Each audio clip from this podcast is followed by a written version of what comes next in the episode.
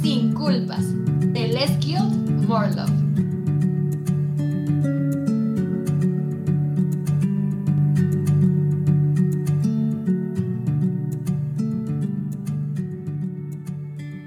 Hola, buenas noches, buenos días, buenas tardes a todos nuestros escuchas. Bienvenidos una vez más a Sin Culpas, este podcast donde nos encargamos de desmitificar a la cultura de la dieta.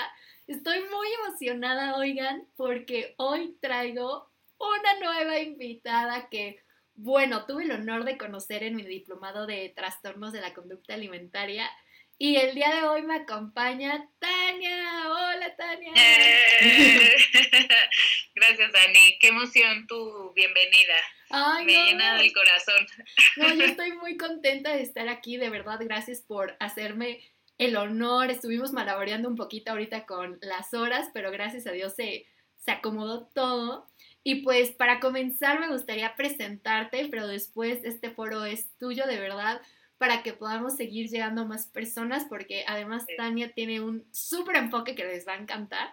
Entonces, se las voy a presentar. Tania es ingeniera en alimentos, ella llevó, ella trabajando más de 10 años en esta parte, en donde se enfocó en proyectos de nutrición y bienestar en diferentes marcas, como por ejemplo Nesquik, Nido. Eh, actualmente Tania está empezando, bueno, terminando su segunda carrera eh, como psicóloga y además está en una certificación con Raquel Lobatón sobre alimentación intuitiva enfocada en salud en todas las tallas.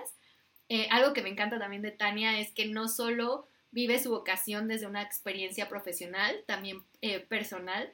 Ella es mamá de unos cuatitos y justo eh, también por eso se certificó como facilitadora en el método de paternidad efectiva, que es la creadora de la marca de, nutrición Food Connection, donde busca fome- fomentar una buena relación con la comida y con el cuerpo. Y además es activista en temas de crianza, eh, relación comida-cuerpo, promoviendo una perspectiva más integral de la salud mental y la nutrición. Entonces, Mitan, el foro es tuyo. Por favor, cuéntanos, ahora sí más tú a tú, quién eres. Ay, muchas gracias, Dani. La verdad es que ahorita que te escuché, ¿no? Este, leer mi currículum, a veces eh, no nos damos cuenta de todo lo que hemos avanzado, todo lo que crecemos, ¿no? De repente nos sentimos así, ¿no? Como ahorcadas en, nuestro mismo vaso de agua, pero, pero sí me llena de el corazón porque como te he platicado muchas veces, creo que estoy en un lugar que me, que me gusta, que me apasiona, es un tema que yo toda la vida, eso no te lo he platicado, pero toda la vida antes de estudiar ingeniería en alimentos, yo quería ser psicóloga, ¿no? O sea, y el tema de la alimentación me apasionaba, pero en su momento yo no alcanzaba a ver cómo podía unir la psicología y la alimentación. En mi cabeza no estaba, ¿no? O sea, como que no había, como, pues no, no puedo. Y entonces, bueno, decidí estudiar ingeniería en alimentos porque era como la manera más directa de estar con los alimentos. Y en mi cabeza y en mis planes siempre dije, y yo voy a terminar siendo psicóloga, ¿no? Para mí era como muy fácil ese brinco, ¿no? Como de, pues cuando acabe mi, mi carrera acá, pues empezaré a ser psicóloga. Y bueno, por una u otra razón la vida, jamás me, me imaginé que a esta edad iba a terminar siendo psicóloga, yo me lo esperaba un poco más adelante, pero por algo pasan las cosas y estoy plena en este tema. Para mí el, el haber tenido a mis cuates, ¿no? Fue como el momento de mi vida que me sembró, ¿no? Que me movió el piso, que me hizo estar consciente de muchas cosas, eh, como parte de esta eh, parte de alimentación y de pasión por la comida.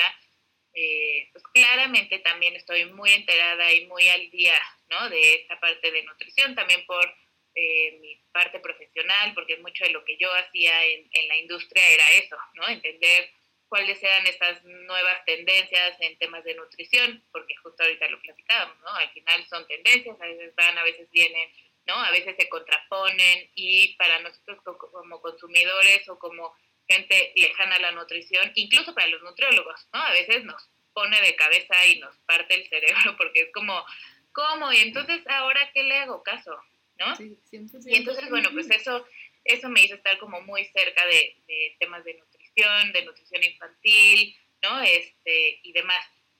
Y bueno, eh, nacen mis cuates, ¿no? Y de repente, pues claro, empiezo con este bombardeo de, este, el azúcar es pésimo, los dulces, ¿no? Hay que comer saludable, y las enfermedades, y no sé, no sé qué. Y entonces, cuando eres mamá, y si me escuchan mamás aquí, seguramente van a concordar conmigo, y cuando ustedes sean mamás, las que no lo son, cuando lo sean van a entender a qué me refiero, se prenden focos en el cerebro que nunca habías sentido, ¿no? Y entonces todos los miedos se activan y entonces, ¿no? Este, ves, ves problemas o ves este, como warnings donde no los hay, ¿no? O sea, de que, ah, no, ahí se va a caer mi hijo porque se le puede caer la, ¿no? Lo mismo pasa con la alimentación, ¿no? De, de repente ves a tu hijo comer dulces y es como de, ¿qué está haciendo? ¿No? Este, ¿por qué? Porque yo soy la responsable, ¿no? De que mi hijo coma.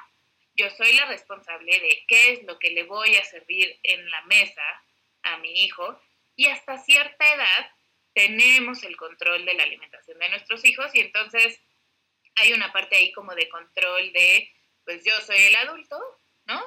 Yo soy el que sé cómo se debe de comer y entonces yo te tengo que enseñar a ti chiquitín, ¿no?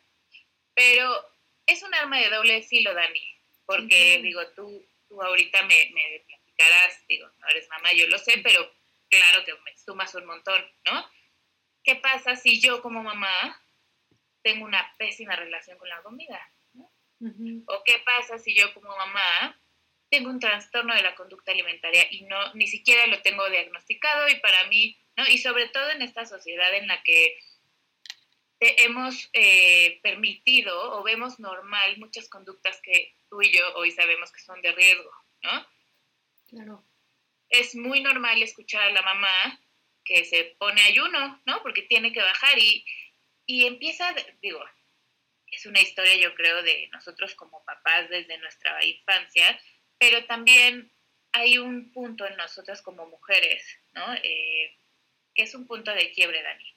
Mm, no es, el embarazo nos cambia el cuerpo y nos lo cambia de manera importante. Y para muchas el embarazo se vive, ¿no? Es como, como dos corrientes, ¿no?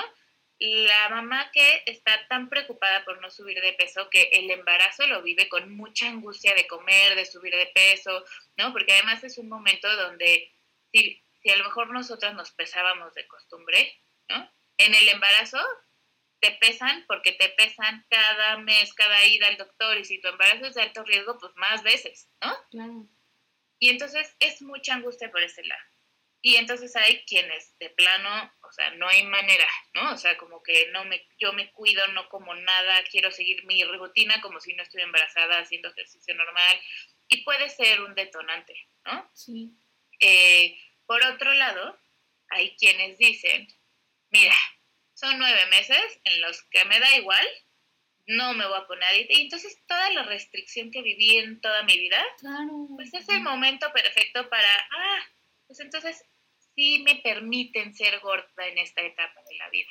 Ya después veré, ¿no? O sea, ya después veré cómo le hago para recuperar esa figura, ¿no?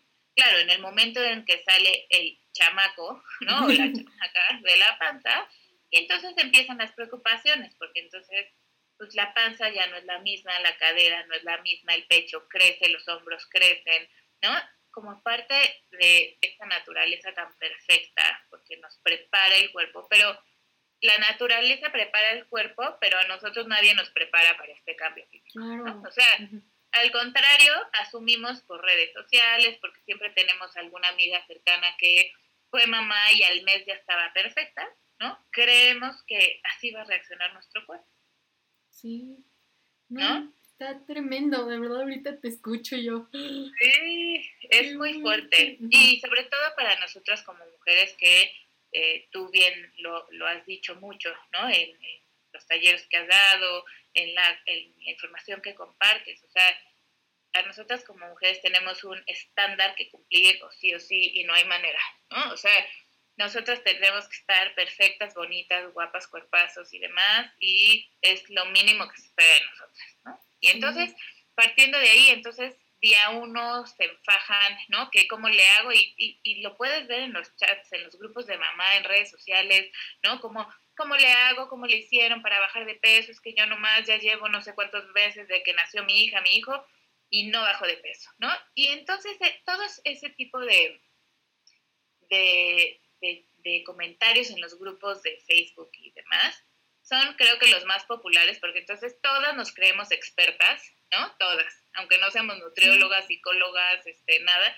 en, en temas de alimentación. Y entonces ahí ponemos, oye, mira, yo me puse esta faja, yo me puse esto, yo me tomé esto, yo hice esto otro, yo, este, me puse vendas de no sé cuáles, yo hice un detox, yo hice tal programa de ejercicio.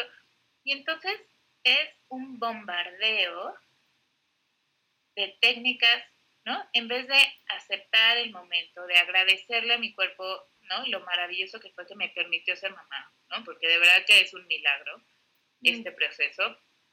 Y entonces así nos arrancamos, ¿no? Así, esta es nuestra bienvenida a la maternidad. No, qué pesado, oye, porque justo decidí invitar a nuestra increíble Tania porque ella justo en este enfoque de alimentación intuitiva y crianza creo que nos puede transmitir muchísimo. Pero ahorita yo estoy súper volada porque no empezamos ni siquiera desde como ya están mis hijos, no empezamos desde antes todo el impacto que pasan las mujeres y la presión durante el embarazo para después seguir presionadas y además ahora darles educación a los niños. Está Exacto. durísimo. Es muy, es muy fuerte. Entonces, mira, Dani, el otro día hice, me invitaron a otro podcast, este, y, y me atreví, digo, en mi red social, ¿no? De, oigan, a ver, las que son mamás, ¿no? ¿Se acuerdan cuánto, o sea, cuánto subieron en el embarazo? Y casi todas, Dani, sabemos perfectamente, y hasta lo digo por mí, ¿no? ¿Cuánto subimos en el embarazo? O sea, yo no me acuerdo en la hora exacta, así, con punto y, ¿no? Este, sé que más o menos mis hijos nacieron a las 2 de la mañana, pero no me acuerdo a la 1.50 y qué nació uno y a la 1.50 y cuánto nació el otro. No me acuerdo. Mi esposo sí, yo no. Pero sí me acuerdo perfectamente cuánto subí de peso. Entonces, claro, o sea, es un seguimiento y entonces es una angustia, es una preocupación y entonces tienes al doctor encima de ti de, ya subiste de más, ya subiste de más, ya subiste de más, ¿no? Digo, en mi caso no fue así porque no subía yo de peso, pero mi historia es la menos, ¿no? Eh, lo, natural es, eh, tengo amigas que han subido 14, 20 kilos y entonces pues cómo, ¿no? O sea, subí 14, 20 kilos, entonces lo tiene súper grabado y se acuerdan perfectamente que el doctor les decía, pero ya, por favor, deja de comer, pero ya, por favor, ya subiste mucho, ¿no? En vez de estar escuchando tu cuerpo, entendiendo qué es lo que necesita tu cuerpo, porque es súper sabio, de hecho, hay muchas, se dice, ¿no? Hay muchas embarazadas que, por ejemplo, comen gis por la falta de calcio, ¿no? Claro. Este, y entonces en vez de mejor preocuparnos por estar en paz, ¿no? Este, escuchar a nuestro cuerpo, permitirle, pues si tengo hambre, tengo hambre, ¿no? Pero claro, pues es el único periodo, Dani, donde se nos permite ser gordas, porque digo, este ya será otro tema de otra historia, ¿no? El tema de la gordofobia, pero, pero es como este, este momento en el que me permito que tengo un pretexto para poder estar fuera de línea, ¿no? Sí. Entonces, bueno, arrancamos así la maternidad y entonces eh, yo me di a la tarea de investigar sobre estos temas y, por ejemplo, se habla mucho de la relación que hay en cuando una, una mamá no se nutre de manera correcta, independientemente del número de, kilos que suba, que tú y yo sabemos perfecto que no es reflejo de nada, ¿no? Pero cuando no hay una buena nutrición o ¿no? Este, no está completo todo, todo este paquete nutrimental que necesito yo en el momento del embarazo, hay una relación eh, vinculada o muy importante con términos, por ejemplo, de depresión postparto, ¿no? Entonces, bueno, pues aquí nomás lo dejo sobre el tintero, ¿no? O sea, hay muchas, hay muchas embarazadas que después de que nace su bebé entran en depresión postparto, muchas ni se enteran y se enteran muchos años después, ¿no? Que porque es, es un tema también muy tabú y demás, pero sí hay una relación, ¿no? Eh, entonces, regreso al tema. ¿Qué pasa si tengo anorexia o tengo algún trastorno de la conducta alimentaria y me embarazo? ¿no?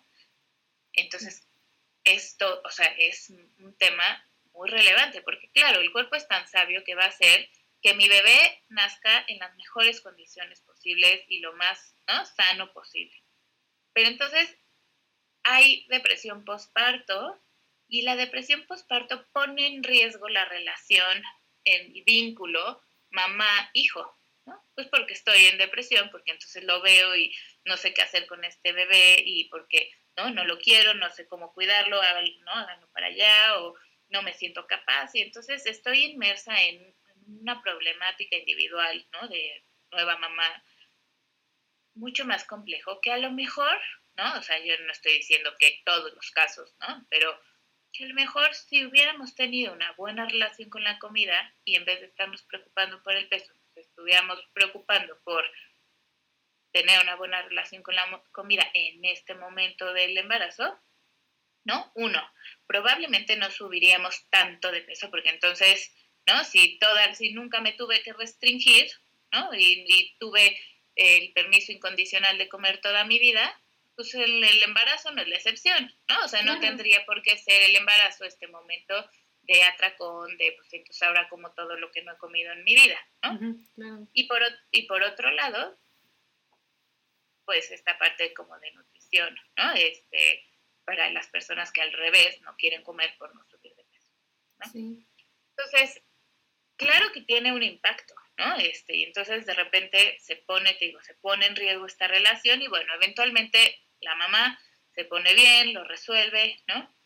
Cuando es a lo mejor un tema de leche, pues yo lo veo, ¿no? Pues a lo mejor no hay tanto problema, ¿no? Habrá quien da este, la lactancia exclusiva, habrá quien da biberón, no es tema de esta plática, ¿no? Pero después llega este momento donde, bueno, todas las mamás estamos muy emocionadas del día que le podemos dar por fin a nuestros hijos de comer, ¿no? Ahí también hay distintas maneras. Este, yo en mi caso utilicé Baby Led Winning, que me encantó, ¿no? Este, esta posibilidad de que mis hijos experimenten, toquen y desde los seis meses ellos tengan esta posibilidad de experimentar con la comida, de olerla, de tocarla, de jugar, de mezclarla, de, ¿no? De solo olerla y no comerla, ¿no? Y que ellos, pues, en la medida de lo posible, fueran decidiendo cuál era el momento adecuado para probar su comida, ¿no? Habrá mamás que no, que deciden papillas, ¿no? Cada quien. Pero eventualmente los niños comen, ¿no? Y entonces, ¿qué pasa? Cuando de repente mi hijo empieza a comer cosas que no necesariamente me gustan, ¿no? Sí. Cuando de repente están fuera de mi dieta. Sí, no, que empiezan las fiestas infantiles o de que el pastelito del kinder, la famosa tiendita del kinder, todo eso donde se empiezan a exponer alimentos que es parte natural de la vida, o sea, sí, parte del ciclo vital, pero creo que sí es muy impactante, o sea, yo sigo como procesando todo, todo lo que dijiste y de alguna manera u otra vas acarreando también con eso, o sea, como que lo vas llevando hasta el momento en el que tus hijos ya tienen como esa autonomía, entre comillas, porque siguen siendo pequeños, para comer, donde empiezan a convivir con otras personas y que comen distinto también sus compañeritos, ¿no? Entonces, qué fuerte Mira, sigue. ahora con este con todo el boom, bueno, antes de pandemia, ¿no? Que ya tiene varios años, pero que hubo de eh, con la SEP, que se prohibió la comida chatarra en los colegios, y luego que sí, pero poquito, y luego que sí, ¿no? Las, de hecho, las marcas tuvieron que bajar sus porciones, ¿no? este, para poder estar dentro de lo permitido según la norma, ¿no? Tuvieron que ajustar sus etiquetados y poner, ¿no? Los, los sellos que tú bien conoces, este, bueno, pues se hicieron todos estos ajustes y platicando yo con una psicóloga del colegio, ¿no? Eh, a mí, y se lo cuento abiertamente, ¿no? A mí me tocó ver que una de las clases, ¿no? Que les dieron a mis hijos de cuatro años, ¿no? En el colegio fue Health and Unhealthy Foods, ¿no? Y en la clase abierta, pues claro, la, la directora estaba muy contenta y de demostrarnos a nosotros como papás, como los niños ya tenían esta capacidad de identificar health and unhealthy food, ¿no? Pero ¿qué pasó? ¿No? Y, y, es un poco a la reflexión que me gustaría que si hay mamás acá nos pongamos pilas, ¿no? Este, y, no lo digo por el colegio, ¿no? Lo digo porque lo veo en las mamás, incluso probablemente yo he caído de repente en eso, ¿no? Eh, también como de de repente decir, ay, cómete las verduras porque son saludables. Uno, ¿no? Mi hijo de cuatro años no entiende que es saludable. Entonces, ¿cómo le enseñaron a mi hijo en el colegio que era saludable y no saludable? Entonces, un día justo mi, veníamos en el coche y mi hija me dice, mamá, ¿verdad que los dulces no son saludables? Y yo, ¿por qué mi amor? Es que tienen mucha sal. Claro, yo sabía que se refería a azúcar, ¿no? Ah. Pero es que, es que tienen mucha sal. Y yo, ah, ¿te refieres a azúcar? Sí, mamá, azúcar. ¿Y qué pasa con, la, con el azúcar? ¿Por qué no es saludable? No, es que si comemos mucho, se nos pone la panza gorda. ¿no? entonces, ¿de dónde salen? A ver, repito, tienen cuatro años hoy, ¿no? Bueno, hoy ya cinco. pero pero, ¿de dónde, ¿de dónde salen ese tipo de conceptos, mi Dani? ¿Para qué quiero yo que mi hijo a esta edad maneje estos conceptos? ¿no? Y entonces, bueno, le dije, bueno, ¿y si se te pone la panza gorda, ¿no? Entonces, ¿por qué? Porque mi hija ama la comida dulce. Mi hijo no tanto, mi hija ama la comida dulce. Y le digo, ¿y entonces por qué te comes los dulces? Y su respuesta fue, pues porque me gustan, ¿no? Pues claro, ¿no? Porque me gustan, porque me gusta mucho, ¿no? Entonces, bueno, ya mi respuesta con ella fue esta, ¿no? Eh, mi amor, la comida la comemos también por placer y está bien que te guste. Entonces, claro que te puedes comer un dulce, ¿no? Pero en la escuela, regresando al, al ejemplo que, te contaba ahorita de la escuela, ni siquiera las maestras, es más, ni siquiera nosotros aquí, los que estemos escuchando este podcast, si hiciéramos un examen de Health and Unhealthy Food, podríamos pasarlo porque depende de quién lo esté hablando, ¿no? Y depende de qué tendencia de nutrición siga, depende de, ¿no? Este, o sea, habrá quien diga que todos los carbohidratos son los peores, habrá quien diga que solo las fritas y el aceite, ¿no? Incluso ha ido como por épocas, ¿no? O sea, hubo una época en la que todas las grasas eran satán, ¿no? Y luego hubo una época en la que los carbohidratos, y luego una época, o sea, y así se han ido con los macros, ¿no? De uno en otro y saltando y dependiendo. Entonces, este, entonces me pregunto, o sea, y hoy tú y yo sabemos que, bueno, la gente que tiene cuerpo grande no necesariamente es porque come mucho, ¿no? Y eh, nos, nos llevaríamos sorpresas de saber que hay gente de cuerpo grande que pues no come, ¿no? De hecho, este, son los que más, más metidos en las dietas están porque, claro, hay, hay un dolor detrás. Pero, pero entonces, ¿qué estoy haciendo yo como mamá? ¿No? ¿Qué estamos haciendo como sociedad para que mis hijos de repente me salgan con esto? Y ya, ya me pasó, ¿no? Ver cómo eh, una niña le dijo a otra niña de cuatro años, no quiero jugar contigo porque estás gorda. Y sí, tú y yo sabemos que eh, las estadísticas dicen que la insatisfacción corporal en niñas empieza alrededor de los cuatro años. Y entonces aquí es como, ¿qué? ¿Por qué? ¿No? O sea, ¿por qué una niña de cuatro años tendría que estar hablando de estos temas? ¿Por qué una niña de cuatro años tendría que entender que vale más o menos dependiendo de su cuerpo? ¿Por qué? Sí, y creo que aquí algo muy importante a rescatar es que claramente, y esto se lo digo también mucho a mis pacientitos, no es lo mismo una manzana que un gansito. O sea, yo lo sé, claramente estudié nutrición y sé las diferencias nutrimentales que hay pero no por eso voy a asociar moralmente un tipo de cuerpo a lo que es más, más nutritivo o no. Es muy distinto decir, pues sí, la manzana me va a aportar vitaminas, minerales, fibra, y a lo mejor el gansito me va a aportar principalmente energía y azúcar, que no es malo, son las propiedades del pastelito, ¿no? Pero el yo decir que automáticamente por comer gansito ya me va a crecer la panza, eso es lo preocupante, o sea, como empezar a hacer como estos cabos, ¿no? De decir, esto igual a esto, bueno, esto igual a esto, malo. Entonces ya no estás dando como esta libertad, como dices, de a lo mejor me como un dulce, no me tengo por qué acabar la caja de dulces, me puedo comer uno porque me gusta, porque lo disfruto, pero esto lo racionalizas ya siendo adulto, pero como niño si ya te amarraron los cabos de esto sí, esto no, pues empiezas súper confusa toda la cosa y luego si te gustan y te dicen que no y te lo restringen en tu casa, a la primera que salgas a una fiesta, bueno, te vas a comer las bolsitas de todos y la tuya. Es, estoy impactada. Sí, y aquí, y aquí mi Dani es eso, o sea, yo lo veo mucho con las mamás, sobre todo creo que el tema que más nos cuesta trabajo es la parte como del azúcar y los dulces, ¿no? Eh, claramente nos da pánico que de repente tu hijo ya solo coma dulces, ¿no?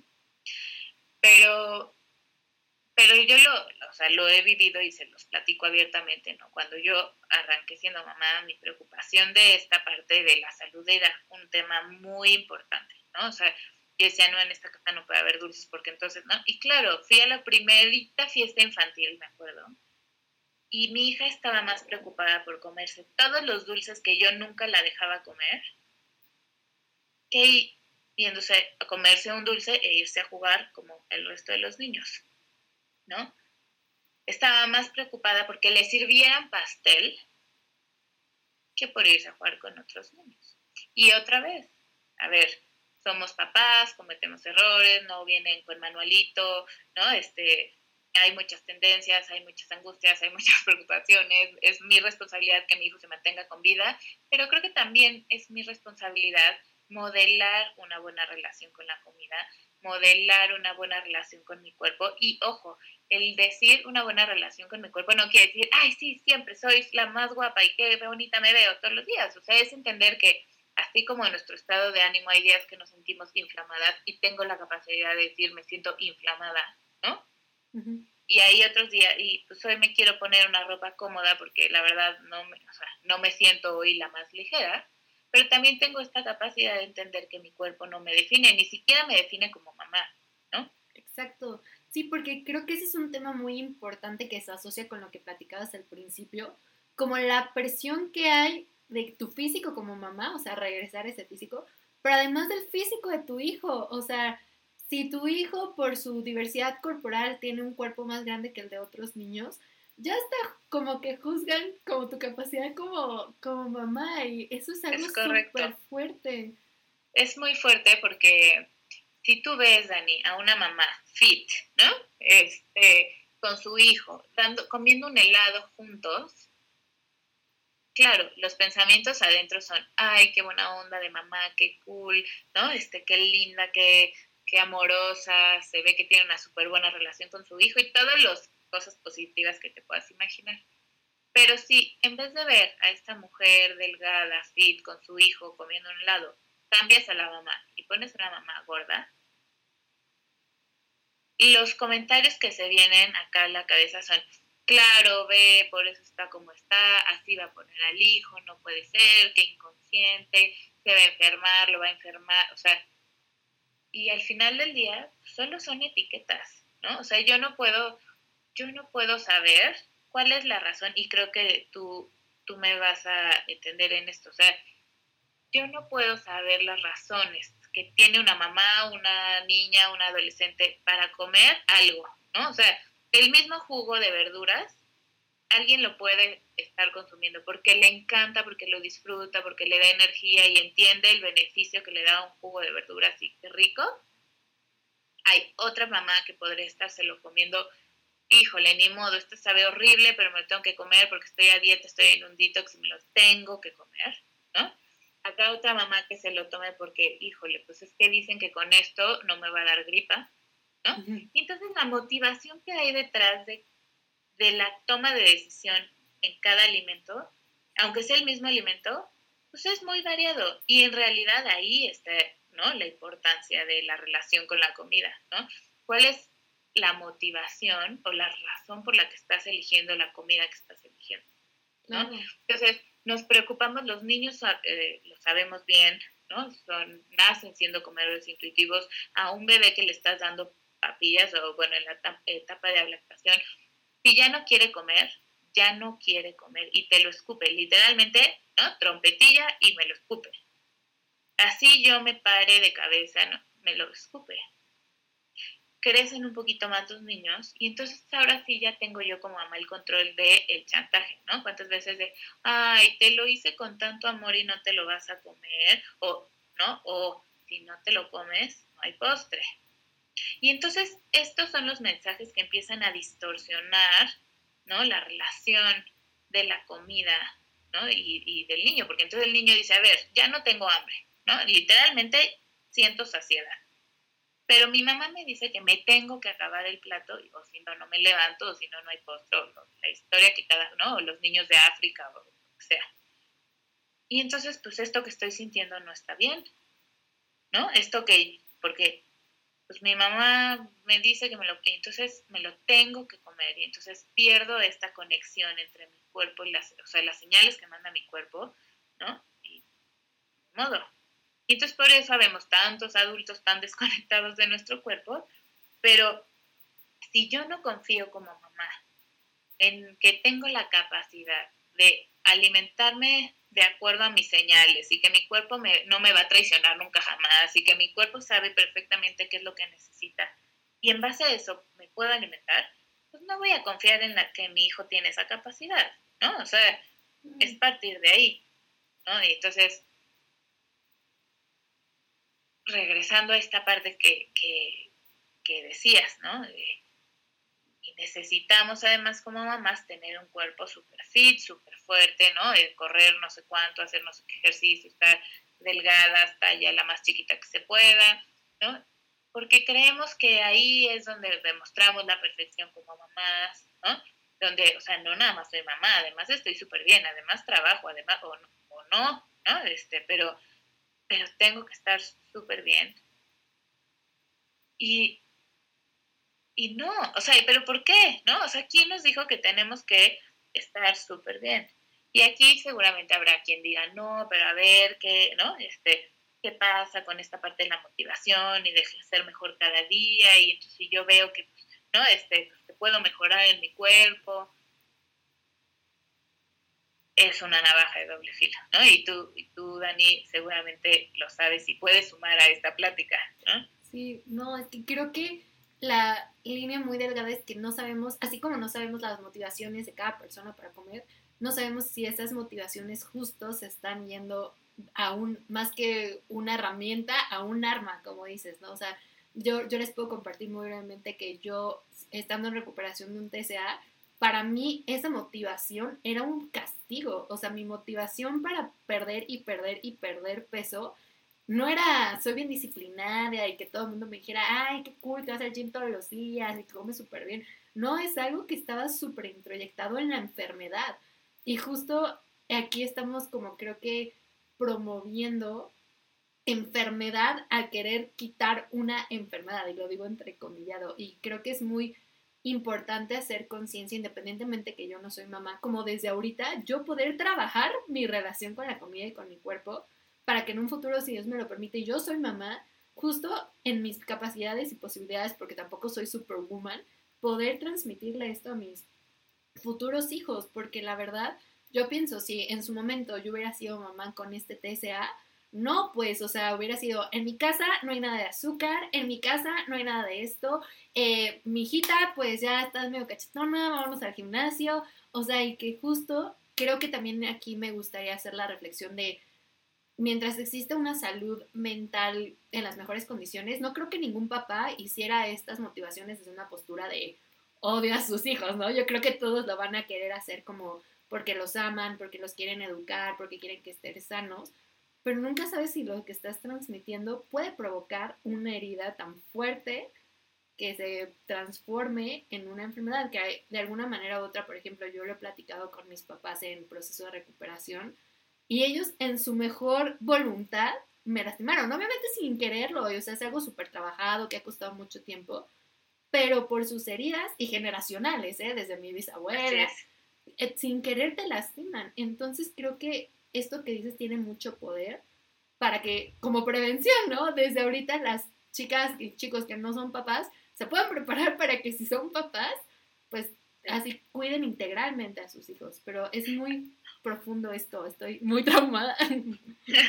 no, no te traumes, Dani, más bien acá es justo hacernos conscientes, ¿no? Eh, hacernos eh, entender que la paternidad, y el otro día lo, lo decían en, en, nuestro curso, ¿no? o sea, al final eh, la crianza o la paternidad, pues es como un filtro, ¿no? Nosotros como papás decidimos qué dejamos pasar y qué no, Y entonces poder poner estos temas sobre la mesa es solo, o sea, poner como la alerta de, a ver, quienes son papás o quienes quieran ser papás, nomás, filtro bien puesto, ¿no?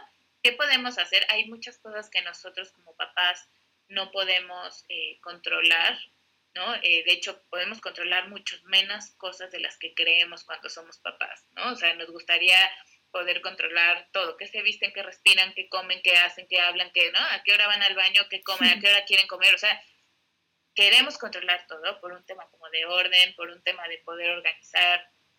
La realidad es que podemos controlar ¿no? Pero esta parte del control, Dani, seguramente pues, tú lo trabajaste este, en parte de tu recuperación o a lo mejor salió con tus papás, ¿no?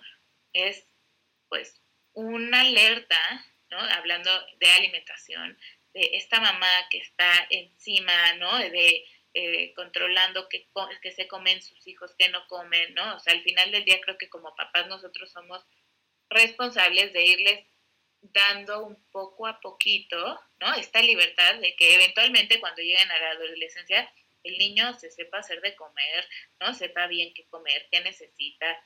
Y, y sin embargo, es lo último que nos preocupamos como papás. Yo, a mí me impresiona, eh, hablando de esta parte de, como de prevención, como si yo hago un sondeo con los papás de niños chiquitos y les pregunto temas de alimentación, y su única preocupación es que sus hijos coman, ¿no?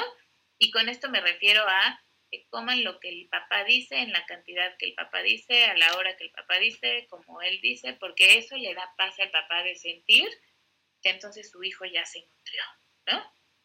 Esa es la única preocupación, pero no nos preocupamos cuando somos papás de niños chiquitos. Esto que estoy haciendo, porque yo lo he preguntado y hay papás que dicen, ah, no, si mi hijo no se acabó la comida, está bien, yo sí lo dejo que se levante, pero se lo sirvo en la cena si no se lo come en la cena, pues de desayuno. Y si no, en la comida, ¿no? Eh, pues, hay algunos papás que utilizan esta técnica, ¿no? Habrá otros papás que chantajean con postres, habrá otros papás que chantajean, ¿no? O amenazan de que si no, no pueden salir, o que si no, no pueden jugar, o que en esta casa el que no, ¿no? No, no se levanta si no toma lo que se le sirvió. Y entonces nadie se preocupa cuál es el impacto de este tipo de estrategias a largo plazo. ¿no? Porque entonces hoy tenemos muchos adultos, y seguramente tú los has visto, ¿no? De adultos que se sientan a la mesa y hay quien no, o sea, no puede dejar un plato. O sea, si le sirven 100, se come 100. Si le sirven 50, se come 50. O sea, no tienen esta capacidad de sentir la saciedad, ¿no? Eh, y esto hablando pues de los menor de los problemas, ¿no? Claro.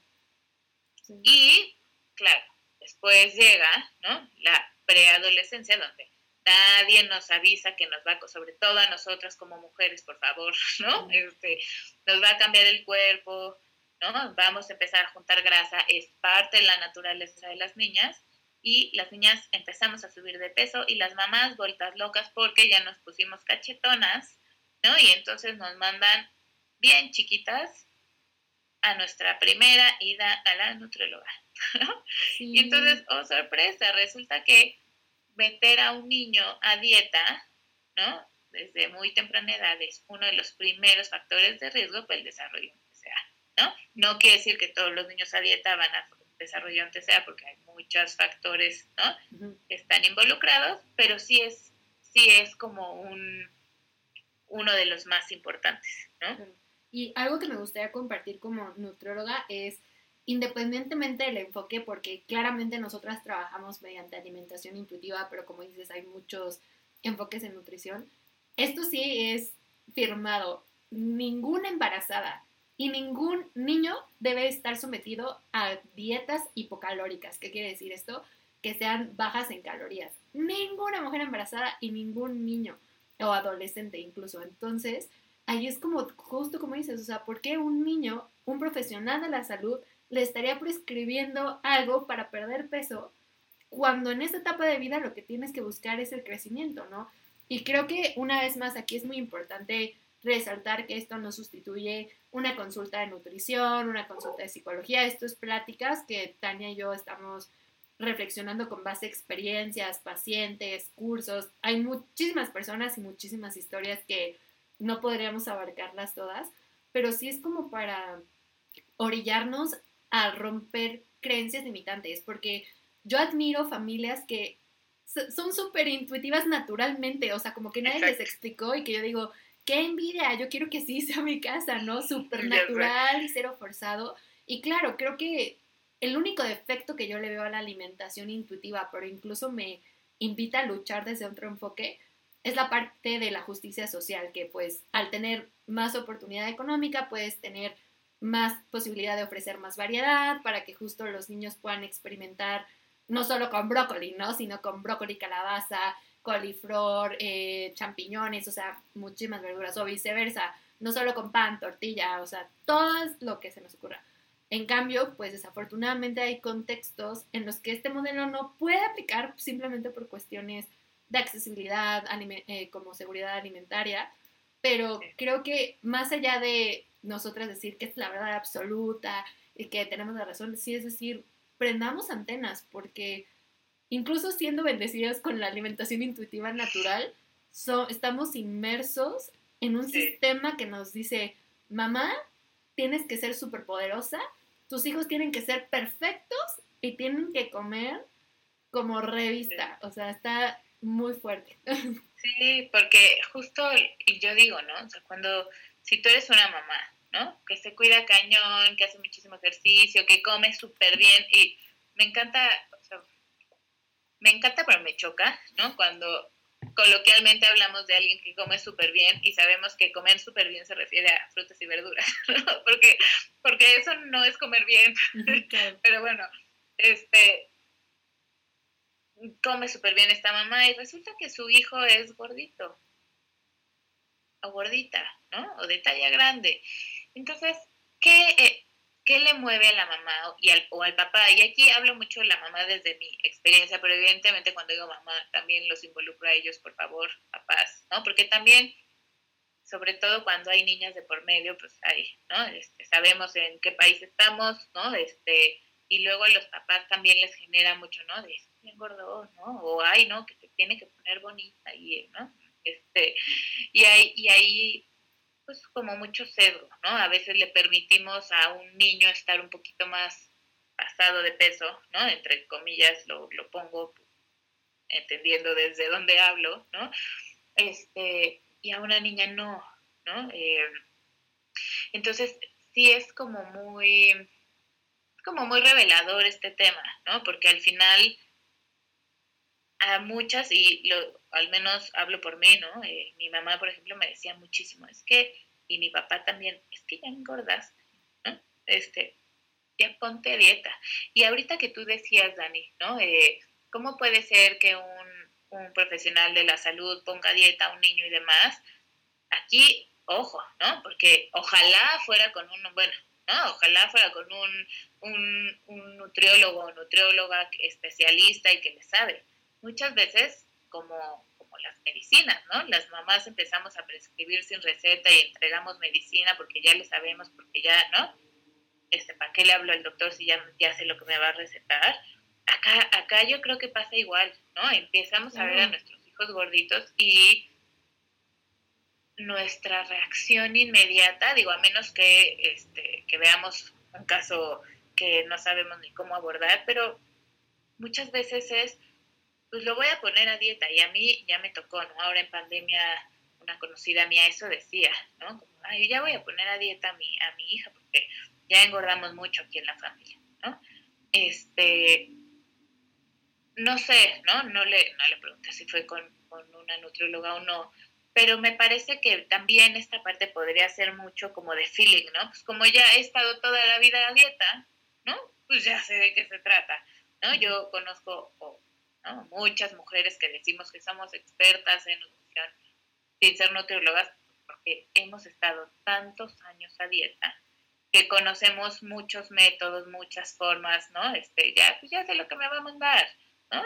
Ya me sé que solo dos tortillas, ya me sé que solo una, Ya me sé que este cachito la palma de la mano de carne, ya me lo sé, ¿no? Este, entonces, todavía mucho más preocupante, ¿no? Porque las mamás entonces de repente decimos, no, pues entonces vamos a quitar arroz o vamos a quitar, yo no sé, ¿no? Pero puede ser una decisión tomada porque nos creemos expertas como mamás, ¿no? Y entonces todavía el problema se, se, sube un nivel, ¿no? De, en, en términos de riesgo.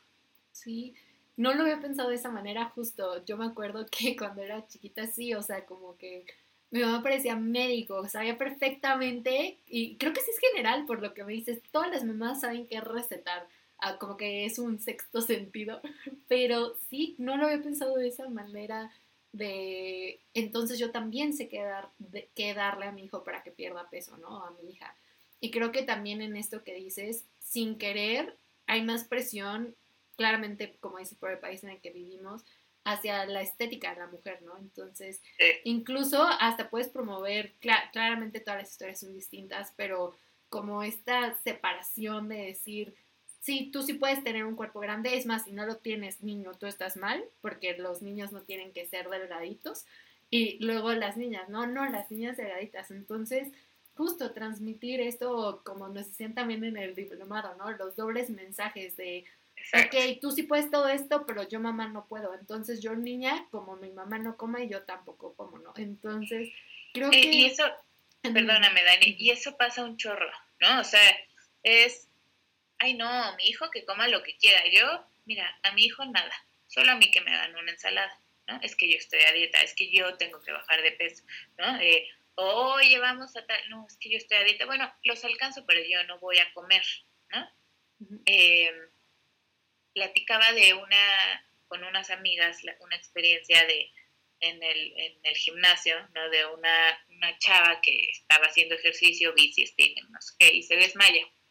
Y entonces acá una mamá decía, ¿no? Como estos adolescentes que son unos inconscientes, no puede ser, porque ya después despertaron a la niña, ¿no?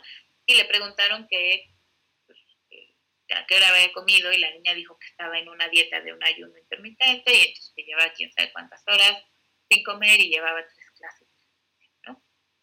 Entonces, pues la mamá estaba como muy enojada porque le tocó ver a esta adolescente en el piso y ver toda esta circunstancia y desde su preocupación, ¿no? Me queda claro que es desde su preocupación como qué inconsciente niña, cómo puede ser, estos adolescentes les encanta poner su vida al límite y el riesgo y así, y un poco mi reflexión es, a ver,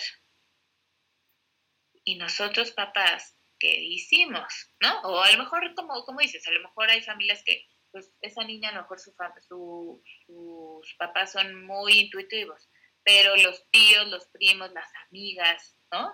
Están en ese rollo de querer bajar de peso y entonces, pues yo te paso mi tip y entonces, ¿no? Pareciera, por eso es como tan preocupante y tan necesario que como prendamos antenas, ¿no? Estemos pendientes de incluso qué, siguen nuestros hijos el día que tengan, ¿no? Redes sociales, ¿no? Este, que les demos herramientas desde chiquitos de que entiendan que, hay mucho menos control del que creen, ¿no? O que del que creemos en términos de peso, este, que nuestro cuerpo no nos define, ¿no? Que en vez de estar sobre todo como mujeres, ¿no? Pensando en la pérdida de peso, bajar, vernos guapas, eh, arregladas, ¿no? Este, más bien deberíamos de estar pensando cuáles son nuestros sueños, cómo los vamos a lograr, de, qué somos capaces, ¿no? Este, cuáles son literal nuestras habilidades, cómo le vamos a hacer, con quién nos vamos a juntar, cómo vamos a conquistar el mundo.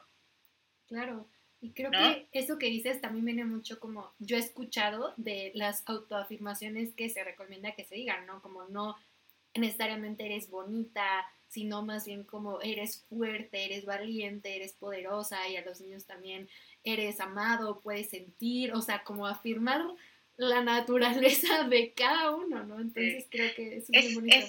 Es, muy revelador ser papá, ¿no? Y, y yo, o sea, lo, lo, confieso, ¿no? Aunque yo sé toda esta información, pues claro que a veces caigo en el bonita, ven, bonita, mi amor, te amo, ¿no? Este, y, y entonces hay días que digo, no, no, no, no, o sea, es como justo esta parte de hacer conciencia, ¿no? O sea, es como de, ay, no, también le tengo que resaltar otras cosas, ¿no? Ay, qué bien que lo lograste, cómo llegaste a esto, cómo, ¿no? Para que ella vaya viendo, o él, ¿no?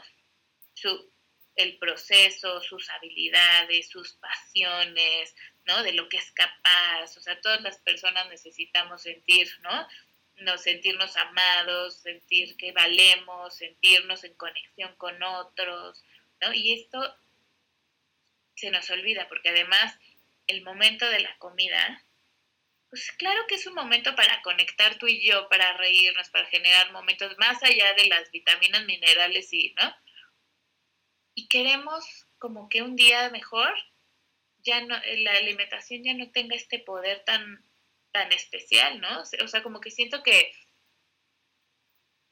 habrá quien quiera, ¿no? Que, ay, si pudiéramos comer solo una pastilla ya que con eso, pero qué peligro, porque entonces, ¿dónde están estos momentos, estas experiencias, este disfrute, este goce, ¿no? Y entonces en vez de, en vez de estar educando a nuestros hijos en términos de disfrute, de, a ver, te comiste un brócoli, ¿cómo se sintió en tu panza? Ay, se sintió que se me inflamó, o ay, no me dolió la panza, ¿cómo lo sentiste? ¿No? Estamos solo reduciendo a educar a frutas y verduras, bueno o malo, ¿no? Este, health and unhealthy food, comida chatarra y comida saludable, y la comida saludable que la tienes que comer. En vez de, oye, a ver, cómo eh, mi hija, por ejemplo, los champiñones lo, los odia, pero ya descubrió que lo que no le gusta a ella es la textura. Entonces, las cosas, o sea, lo que sea salsa de champiñón molida, se la come. Pero salsa de champiñón con trocitos, le quita los trocitos. Entonces, pues es parte de esta exploración, de este entender, ¿no? Se vale que no te gusten los champiñones, ¿no? Y qué mejor que sepas que lo que no te gusta es la consistencia, pero que sí te gusta el sabor, ¿no? Y entonces mejor preocupémonos por eso, mi amor, a ver, hoy vamos a comer lentejas, ¿cómo se sienten? ¿No? En la boca, ¿qué te hace sentir en la panza? ¿Te da alegría, te da tristeza, te da energía? ¿Cómo lo sientes? En vez de reducirlo a saludable, no saludable, listo, se acabó. Es, es toda una experiencia la comida y nos perdemos de un chorro de cosas, Dani. Claro, no, yo creo que ese también te voy a volver a invitar para que hagamos uno más enfocado como en estrategias, porque yo les puedo decir que la primera estrategia que yo doy a papás es como coman juntos, o sea, de verdad, coman juntos y relacionense a través de la comida y esto que me acabas de decir también es súper revelador. Y creo que todo esto, que a lo mejor fue un capítulo muy duro, no en el mal sentido, sino porque es un tema muy confrontativo, se resume a eduquemos con amor, eduquemos para el bienestar, no para la delgadez, ¿no? Creo que eso es lo más importante. Y pues para ir como un poquito cerrando también tan, eh, a mí me gustaría, esta pregunta se las hago como de diferentes maneras a las, eh, las personas que nos han acompañado, pero considerando que el título del podcast es Sin culpas, ¿cómo tú podrías decirle a las personas que nos escuchan, pueden vivir esta maternidad, en caso de los papás, paternidad, y esta crianza con sin culpas? O sea, ¿qué nos podrías decir? Está bien volada a lo mejor, ¿no? Pero ¿qué nos no, podrías decir? Sí, es, fíjate que es una, es una pregunta enfocada en crianza eh, muy, muy profunda, Dani, porque sí te puedo decir que, eh, digo, no, no, no eres mamá, pero eres hija y seguramente lo, viste, ¿no? con tus ojitos viste la culpa que sintieron tus papás cuando estuviste tú, o sea, yo creo que, ay, sí, mm, ahora serán muy pocos los papás, pero casi todos, pues sí queremos que nuestros hijos sean felices, sí queremos que nuestros hijos sean la mejor versión de ser humano que se puede, sí que sí, seguramente a muchos nos inspira que nuestros hijos sean este granito de arena que viene ¿no? a, hacer diferente este mundo que es muy complejo. Eh, pero ya que estás inmerso te das cuenta de la complejidad de la paternidad y la maternidad. Acá creo que uno es entender que lo más importante para poder vivir una, una crianza, yo creo que sin culpas o con las menos culpas posibles, ¿no? Es ser conscientes, ¿no? O sea, en la medida en lo posible ser papás conscientes y con esto no me refiero a perfección, ¿no? Es solo es entender que, a ver, una, soy ser humano, puedo cometer errores, sí, ¿no? Pero aceptar que como ser humano no soy superior a mi hijo, ¿no? Es, soy a la par, cometo errores igual que ellos y entonces tengo esta posibilidad de, pues, pedir perdón el día que me equivoco y echarme para atrás y ajustar, ¿no? Pero para eso necesito ser un papá presente, estar, o sea, de verdad poner, como tú dices, ¿no? Todas mis antenitas bien puestas en muchos temas, ¿no? El, nadie, nos, nadie nos da un manual, pues parte de esta conciencia es, independientemente si soy mercadóloga, ingeniera o presidenta del país, ¿no? Pues dedicarle un tiempo a estudiar, ¿no? ¿Cuál es la forma en la que quiero criar a mis hijos? Qué es lo que les quiero transmitir, cómo se los voy a transmitir, ¿no? Eh, y creo que para mí ese es como la clave, ¿no? Ser conscientes. Wow, qué bonito. Y creo que eso de conciencia aplica para todos, independientemente seamos papás o no. Y de verdad escucharte para mí fue como muy inspirador y saber que hay, no hay un by the book, o sea, que cada quien tiene su propio estilo de crianza, pero que se pueden explorar muchísimas cosas y que la comida, justo una vez más, como hemos hablado en otros capítulos, no solo es nutrirnos biológicamente, que claramente es una parte sumamente importante, pero también es amor, es relación, es vínculo, es crear historias como familia. Yo tengo mis recuerdos, recuerdos. De, de mi familia comiendo, entonces de verdad escucharte fue muy enriquecedor. ¿Y cómo te podemos encontrar tan en tus redes sociales para que la gente que se, que se interese más en este tema, sobre todo mamás, porque sé mamás que nos escuchan, te, te puedan seguir? Sí, eh, estoy en Instagram como tania.foodconnection. Ok. Este, entonces ahí feliz de, de, que me sigan, de poder hacer una comunidad eh, linda, donde podamos compartir como estas experiencias, de entender que todos estamos en, o sea, dentro de esta parte de la perfección, ¿no? A veces las mamás queremos hacer todo tan perfecto y es entender que son procesos, que hay muchas cosas que de construir, que primero lo tengo que modelar yo para, o sea, de asimilarlo yo para poderlo transmitir, ¿no? Este, que tengo unos chiquititos que me siguen o medianitos, ¿no? Que me siguen y siguen mis pasos y, y por eso es tan importante que estemos tan conscientes de nosotros dónde estamos paradas, ¿no? Y, y parados en términos de aceptación corporal y con la alimentación. Ay, pues ahí de todas maneras se los vamos a poner en la descripción para que puedan seguir a Tan, tanto en YouTube como en las diferentes plataformas de Spotify, Apple Podcast y Google Podcast. Van a poder encontrar sus redes. Y pues también a nosotros nos pueden encontrar como LG More Love guion bajo. Y pueden encontrar el podcast como Sin Culpas. Por favor, compartan este episodio que realmente puede ser trascendente porque podemos prevenir desde muchísimo tiempo antes y además también ayudar a muchas mamás, papás y familias a que sean familias que vivan sin culpas en todos los sentidos. Eh, y de verdad, gracias por tu tiempo, Tan, y fue un honor tenerte aquí. Gracias, mi Dani. Y lo último, mamás, no hablen de los cuerpos de sus hijas, hijos, por favor, se los pido. ya lo platicaremos en otro podcast, pero sí, por favor.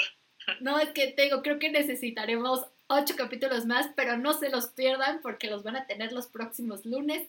Ocho capítulos más con tan sobre crianza y alimentación intuitiva. Y de verdad, Nos vemos pronto y adiós a todos. bye, bye cuídense.